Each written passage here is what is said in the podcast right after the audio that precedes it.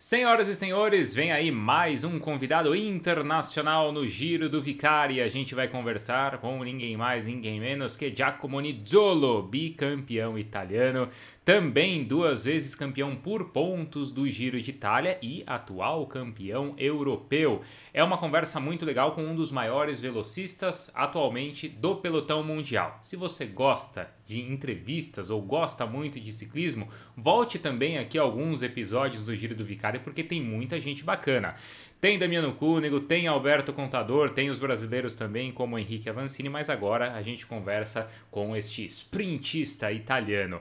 Aliás, essa conversa, vocês vão ver aí, é muito legal, porque ela vai muito também por um lado técnico, tá? Se ouvimos aí grandes histórias cicli de ciclistas do passado, como eu contei aqui, Contador, também Cúnego, dessa vez a gente está conversando com um cara que tá ali, tá? No grupo, tá no pelotão e que ainda tá nativa. Então ele conta muito tecnicamente como é ser um velocista desde a parte de entregar tudo ali no sprint, nos quilômetros, nos metros finais das provas, mas também como é toda a preparação dele para, por exemplo, uma grande volta, e ele já teve muito sucesso nas grandes voltas, por exemplo, como eu falei aqui, vencendo duas vezes a classificação por pontos do Giro de Itália, ou mesmo vencendo uma etapa do Giro, mesmo depois de tantas montanhas como aconteceu nesse último Giro, na etapa em Verona. Então, tenho certeza que vocês vão gostar bastante, tá? É naquele mesmo esquema. Vou perguntando em italiano, aos poucos vou traduzindo. Acho que vai dar certo, todo mundo vai entender, porque o cara é bacana, é gente boa e tem coisas legais aí para contar, tá bom? A gente começa a conversa falando um pouquinho da camisa dele, que eu considero a mais bonita do pelotão mundial. É aquela camisa de campeão europeu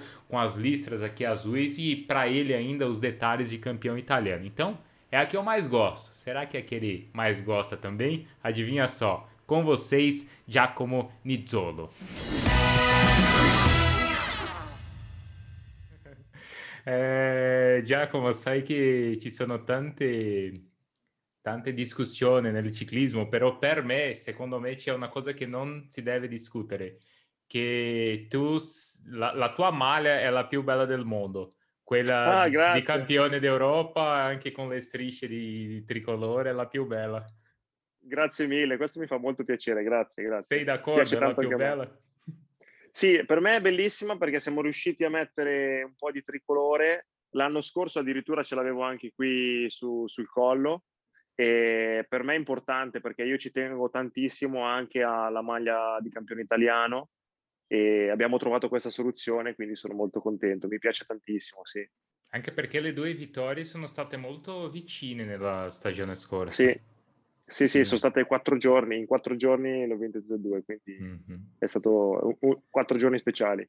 Bom, então eu falei pra ele que a camisa dele é a mais bonita do mundo, ele gostou e falou que ficou muito satisfeito porque além, claro, da estampa aqui das listras de campeão europeu, eles conseguiram colocar na manga as listras, a listra tricolor ali de campeão italiano, porque ele tem muito orgulho de ser campeão italiano, de ter aquilo na camisa. No passado ele tinha na gola e agora eles conseguiram eh, colocar também na manga da camisa ali as, as listras.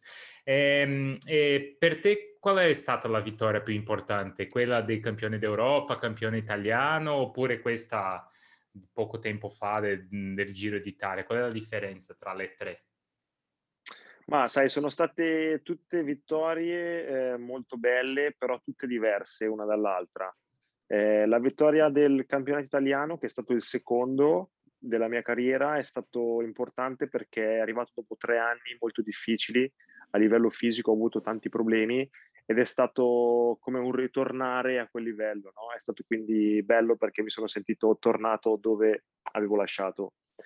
E quindi è stato emozionante per quello. La vittoria del campionato europeo è arrivata sull'entusiasmo della vittoria del campionato italiano che era arrivata quattro giorni prima. Invece la vittoria del Giro d'Italia è stato come chiudere un po' un cerchio dopo tanti, tanti piazzamenti, tanti anni. Io, sai, sono riuscito a conquistare due maglie a punti, ma senza mai vincere una tappa. Adesso finalmente è arrivata la tappa, è stata una sensazione unica. Uhum. Bom, ele falou que a vitória de campeão italiano foi muito importante para ele, porque ele passou assim três eh, temporadas que não foram tão positivas e depois conseguir vencer o campeonato italiano foi muito importante para ele por justamente se sentir bem, se sentir forte de novo. Depois, logo na sequência, Quatro dias depois, ele venceu o campeonato italiano, então foi assim na sequência de tantas emoções e comemorações. E claro, agora, recentemente, fechando esse grande ciclo, vai pensando assim, ele conseguiu a vitória no Giro de Itália, porque foi algo especial para ele, porque ele vinha de 11 segundos lugares. E aí ele conseguiu vencer a, vencer a etapa. É, è stata quella, quella tappa di Verona, certo? Sì, la tredicesima tappa a Verona. Mh-mh, mh-mh. E cosa cosa per perché immagino che quando eri bambino pensavi sognavi sempre di vincere una tappa al Giro. È stato così? Assolutamente, assolutamente sì. Quando ero piccolo guardavo sempre ovviamente il Giro d'Italia in TV e mi appassionavano molto le volate, più che le salite. Ed era strano perché, sai, quasi tutti gli appassionati di ciclismo guardano le salite. Invece io mi concentravo proprio sulle volate, mi piaceva tantissimo vedere le tappe in pianura che finivano in volata e sì, sicuramente uno dei miei sogni era quello di riuscire a vincere una tappa Giro d'Italia e ci sono riuscito adesso. Tifavi per chi? Per Cipollini, Petacchi? Chi era il grande nome della del della Mi ricordo, eh, ovvia- ovviame- ovviamente Cipollini e Petacchi erano due riferimenti, eh, però mi ricordo molto che mi aveva appassionato tantissimo eh, il duello tra Cipollini e Ivan 40, quegli anni, non so se ti ricordi di lui, Mh-mh. ma era, era molto molto veloce, faceva un po' fatica in salita, ma era velocissimo ed era riuscito anche a battere alcune volte Cipollini, che in quel periodo era il numero uno. E quel duello mi, mi aveva appassionato molto. Bom, ele falou então que sempre desde pequeno era encantado com as com a com os sprints, né, eh, enquanto muitos fãs de ciclismo esperam muito as etapas de montanha e são encantados pelas subidas, ele sempre gostou, assim, de ver as etapas em chegada e principalmente com o Cipollini e com Ivan Quaranta, então são os 2 grandes nomes que ele tinha que ele que ele gostava. Tu sei un po' più tranquillo che Cipollini, certo?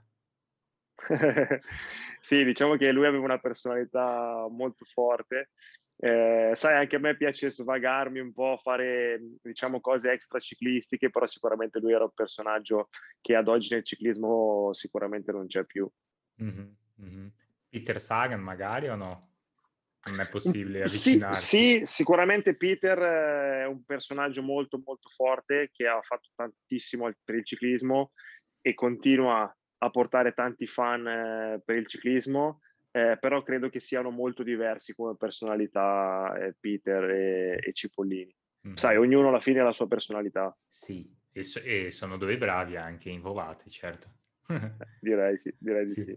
Bom, ele falou que o Cipollino é uma figura, assim, muito particular, né, no ciclismo, acho que quem está ouvindo aqui a entrevista, acompanhando, sabe da figura excêntrica que é o Mario Cipollini, um ídolo para ele também, eh, que não existe mais uma figura como ele no ciclismo mundial hoje. Eu até perguntei se o Sagan é um pouco, ele disse sim, é uma figura também bastante importante, que atrai muitos fãs para o ciclismo, mas talvez com uma personalidade um um pouco diferente. Sei capace di capire il mio portoghese? Sì, sì, capisco, ma non saprei parlarlo, però capisco, sì. No, certo. Ehm, com'è, ehm, Giacomo, la preparazione di un sprinter, di uno sprintista per un grande giro, per il Giro d'Italia, per il Tour, la Vuelta? Co- com'è la tua preparazione? Sì, allora di solito io per i grandi giri faccio un grande lavoro di base per cercare di sopravvivere bene sulle salite, Per esempio, per il ovviamente Giro, quindi quando comincia prepara- questa preparazione di base? ma allora dipende dal programma che si fa di gare per le classiche del nord. Io di solito negli anni precedenti, dopo la Ganvevegem, mi fermavo, facevo una settimana di riposo e poi riprendevo il lavoro per il Giro d'Italia. E prima di correre il Giro d'Italia cercavo di fare una corsa a tappe di una settimana o di cinque giorni per riprendere un po' il ritmo di gara. Eh, quest'anno la situazione è stata un po' diversa, mi sono concentrato meno sulla salita e più sulle volate. Infatti al giro soffrivo un po' di più in salita, però ho sentito che in volata avevo un'esplosività maggiore e alla fine eh, sono riuscito a vincere una tappa. Quindi dipende anche dagli obiettivi che si hanno. Per andare a conquistare, ad esempio, la maglia a punti, bisogna essere molto più resistenti, bisogna andare forte anche in salita, però il mio obiettivo principale quest'anno era quello di vincere una tappa in volata e quindi mi sono concentrato più sulla volata e meno sulla resistenza in salita. Mhm. Bom, ele falou então que existe uma diferença de qual é o objetivo que ele tem nas grandes voltas e de como é, é o programa durante toda a temporada, por exemplo, que eles fazem nas clássicas ali de, da, da primavera, né, nas clássicas do norte. Então ele falou que nesse ano, por exemplo, ele mudou um pouco a estratégia dele. Normalmente depois das clássicas, eles fazem ali um período também de preparação, uma corrida de etapas de cinco, sete dias, né, de uma semana, mas que dessa vez, como objetivo dele era vencer uma etapa, ele fez menos trabalhos em subida, não precisou tanto suportar as grandes subidas, porque quando, por exemplo, ele lutou para conquistar a camisa de pontos, para ser campeão por pontos, aí sim ele precisava suportar mesmo é, as subidas, algo que nesse ano, como objetivo era só conquistar uma etapa, ele não, não precisou. E come lavora in, su, in salita? Quando um sprinter bisogna lavorare e allenarsi in salita, Co- come lavori?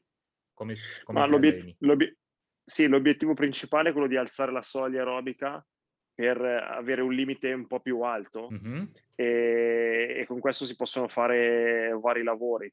Io ad esempio lontano dalle corse cerco di lavorare tanto sulla forza, quindi sviluppare la forza muscolare e poi vicino alle corse cerco di avere più ritmo, quindi di trasformare un po' il lavoro di forza in lavoro di ritmo. Questo è un po' come, come cerco di lavorare io. Bom, então ele trabalha muito a força, certo? Mas ele precisa, claro, aumentar a capacidade aeróbica dele. Então ele sempre trabalha muito a força, né? Isso eu estou perguntando dos treinos dele para suportar bem as subidas, ele sendo um velocista. Trabalha a força, mas depois, claro, ele faz um período muito assim, mais de, de, de ritmo para conseguir ir bem nas, nas subidas também e suportar isso muito bem. E allenamenti per, per gli sprint? Como è? Che, che tipo di, di lavoro fai? Allora, l'allenamento per lo sprint lo, lo divido in allenamento in palestra Sì. e allenamento in bici.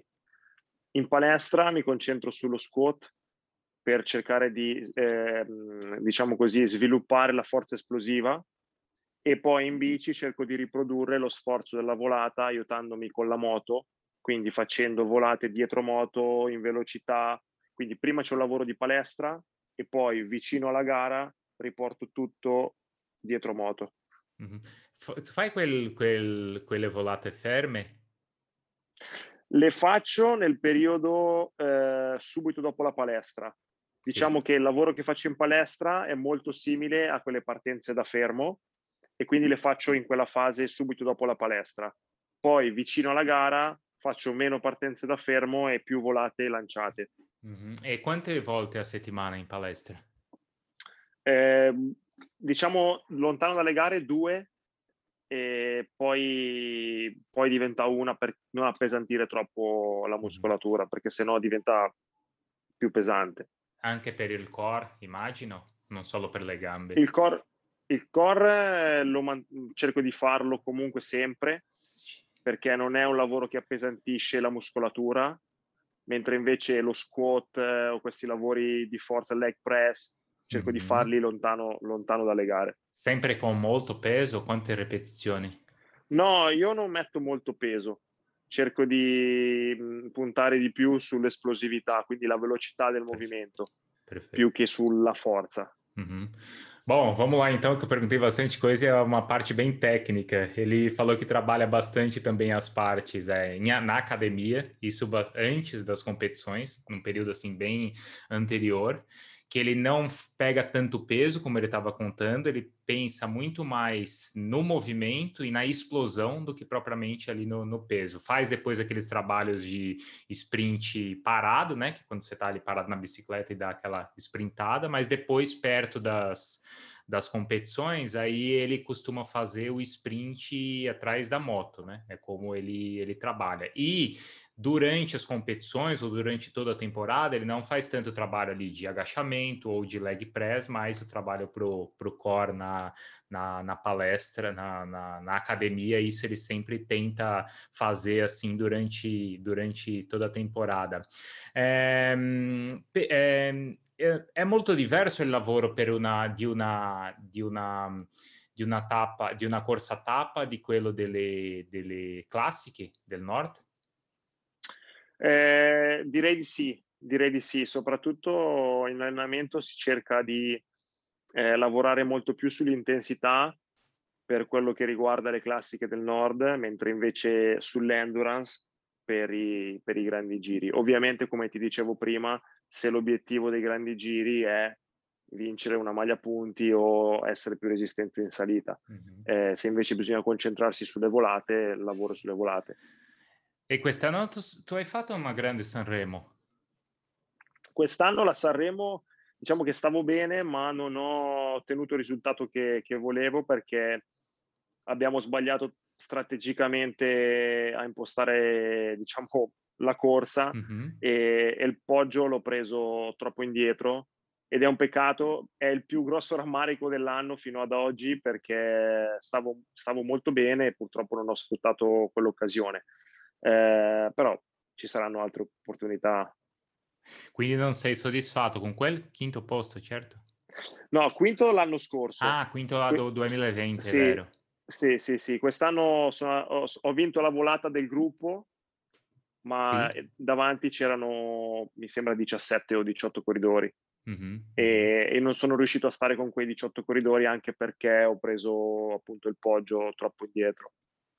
Bom, ele falou que, claro, existe uma diferença tá, na preparação das grandes voltas para as provas de, de um dia, claro, né? Para as provas, para as clássicas.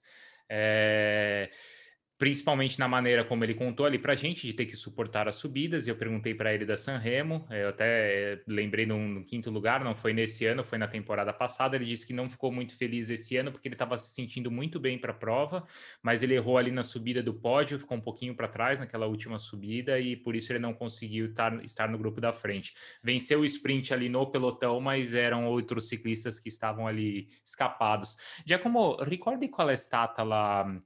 E la, la potenza massima, massima che tu hai raggiunto? Tu sai qual è stata? Eh, intorno ai 1800 watt. 1800. Sì, e lavori sono, sempre sono... con, con, il wattaggio? Sì, sì, quello ormai è, un, è, una costante. Ormai tutti i giorni lavoriamo con i watt, non, non riusciamo più a, a farne a meno. Ehm, ci sono corridori che esprimono anche più watt eh, però ormai mh, conta anche l'aerodinamica, il peso, ci sono tanti fattori che, che decidono e ti dico in gara non serve per vincere delle tappe al Giro d'Italia o al Tour de France non servono 1800 watt, serve anche molto meno, però bisogna farli nel momento giusto. Uhum. Bom, ele falou que já chegou a 1800 watts, tá? Mas que assim, para você vencer uma etapa não é melhor, é grande, é melhor. Melhor, sim. Que ele já chegou a 1.800 watts, mas assim, para vencer uma, uma etapa, é, assim, tem, tem muita coisa que influencia, né? O corpo do atleta, posição, aerodinâmica, então não é só ali na vantagem que você define um vencedor, mas que ele, eles trabalham sim hoje em dia, sempre com, com um trabalho de em, em watts. É, e la testa não conta? La testa conta tantissimo, soprattutto in volata bisogna essere molto lucidi, eh, molto calmi anche eh, e decidere, prendere le decisioni giuste nel momento giusto. Per questo che non è, non è facile vincere, perché capita di sbagliare le decisioni. Anche quando si sta bene fisicamente, eh, capita che, che, non si riesce a vincere perché si prendono decisioni sbagliate. Invece mm. alcune volte magari non stiamo bene, però si riesce a prendere la decisione giusta anche per un po' di fortuna e, e si riesce a vincere. E lì eh, è strano pensare che devi stare calmo perché l'adrenalina immagino è al top. Eh, ma proprio perché l'adrenalina è al top bisogna avere la capacità di restare freddi, restare calmi per non farsi prendere troppo dall'istinto. L'istinto in volata è importantissimo, ma bisogna anche cercare di, di ragionare non avere troppi pensieri in testa, quindi avere un pensiero, diciamo, semplice, però pensare, perché solo l'istinto non aiuta.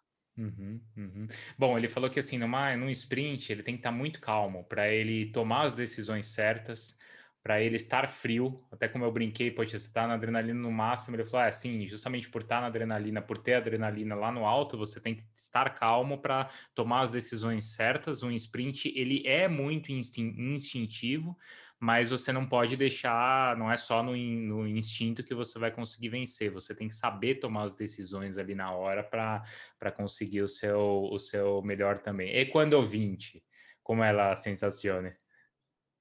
Eh, quando vinci la sensazione di esplosione di gioia, esplosione di, di tutto, è una sensazione unica che tutti dovrebbero provare almeno una volta nella vita per capire, perché è difficile da, da spiegare. Mm-hmm. Boh, però, sicuramente è una, però sicuramente, scusami, è una, è una sensazione che crea dipendenza. Sai, quando la provi, la vuoi riprovare, questo è il problema. Sì, vuoi tornare sempre, fare di più e sempre così nella prossima esatto. settimana e nel campionato italiano, europeo e mondiale, esatto. sempre così. Esatto, esatto. È, è la stessa sensazione di quella di, di, delle, delle, prime vittorie? Sì, per me sì. Per me sì, è, è, la stessa sensazione che ricordo da quando sono piccolo. È, è la stessa e questo è il bello, che da quando sono piccolo, che l'ho provata, cerco sempre di riprovarla, ogni volta mi, mi, piace sempre, quindi questo è il motivo anche per, per, il quale mi alleno tutti i giorni. Questa è la mia motivazione principale. Uhum. Bom, ele falou que assim a emoção é claro, aquela explosão, mas é até interessante porque ele falou assim, cara, te cria uma dependência, né? Você fica muito preso a isso e quer vencer sempre, vencer semana após semana. E era assim desde quando ele era pequeno e é a mesma sensação. E é por isso que ele treina todo dia para conseguir para conseguir vencer sempre. E a fatica em salita per te, como é? Quando, quando eri, per esempio, in giro, è possibile approfittare le salite, vedere i tifosi eh, o no? È una, è una salita sta, sta sempre soff- eh, in sofferenza?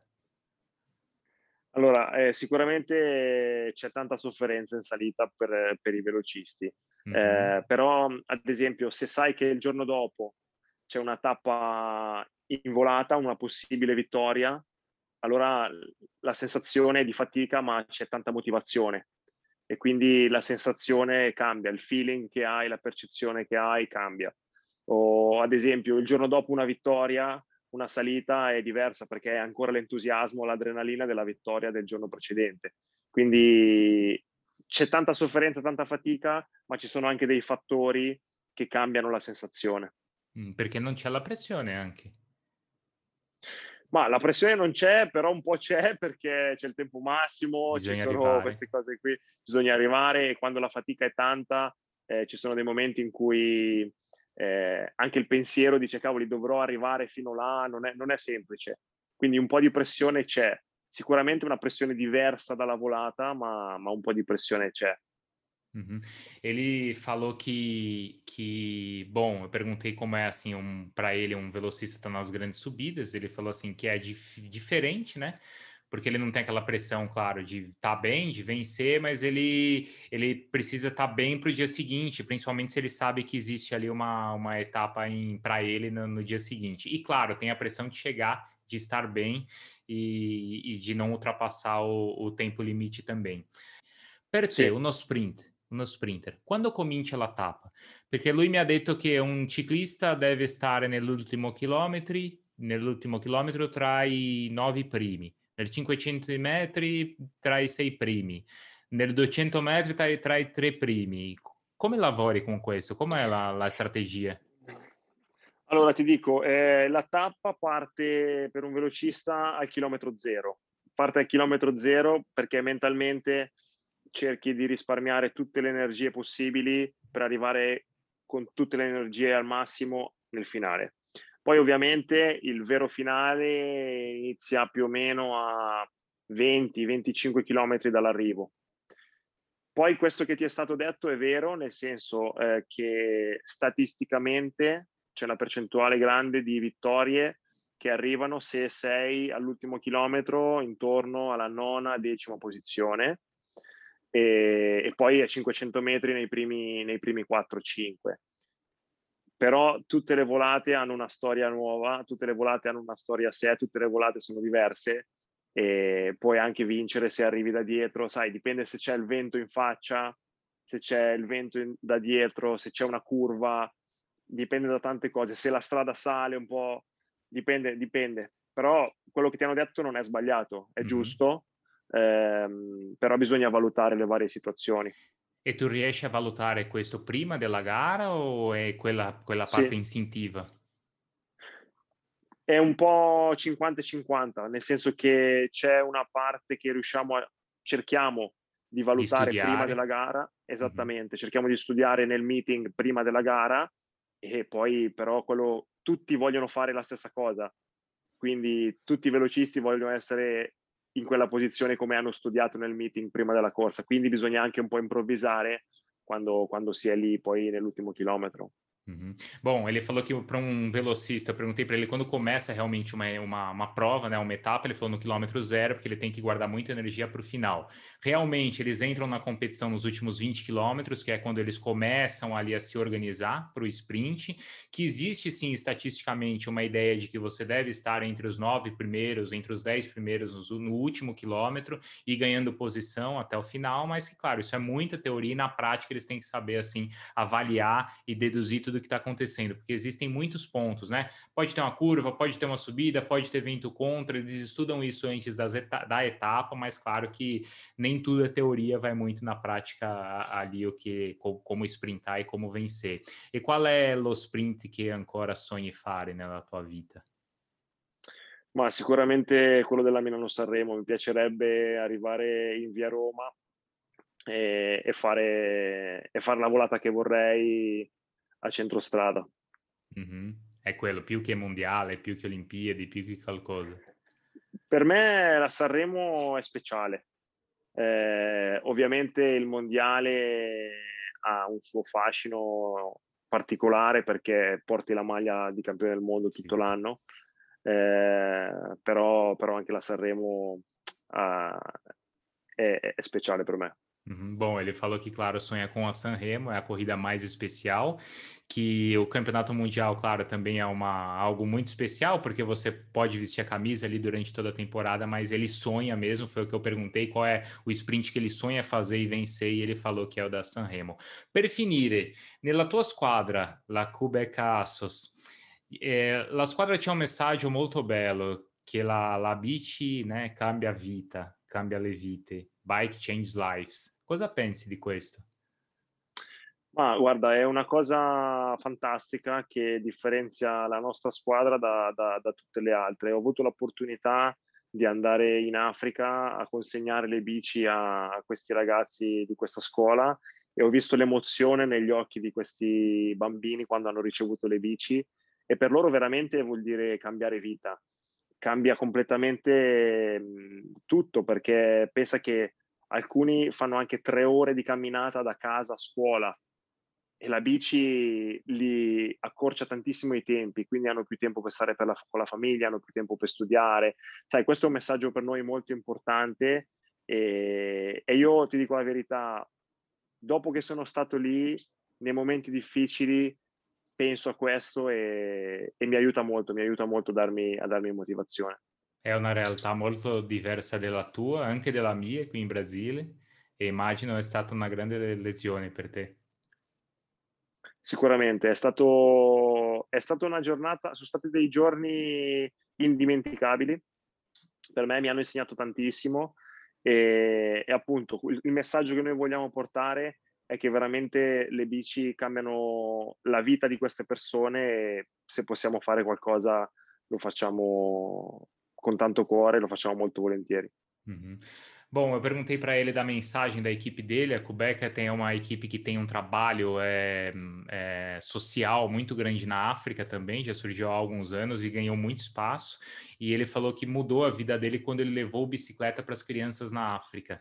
E realmente a bicicleta muda a vida daquelas crianças, porque, como ele falou, algumas passam três horas andando para ir até a escola, e quando elas ganham a bicicleta, quando ele viu aquilo, ele viu que a bicicleta mudou a vida deles, porque é mais tempo para eles ficarem em casa, estudarem, estarem com a família, com os amigos também, e que hoje, quando ele tem algum momento de dificuldade, ele ainda lembra daquilo e, e pensa como a bicicleta é capaz mesmo de, de mudar, vida, mudar vidas. Giacomo Nizzolo, grazie, molto volentieri, è stato un piacere. Spero vederlo nella prossima stagione, magari in via Roma, vincendo, chissà. Grazie mille, è stato piacere mio, un saluto e a presto. Grazie ancora, ciao. Aí então, Giacomo Nisolo agradecendo e mandando um salve aí para todo mundo. Tchau. Ciao.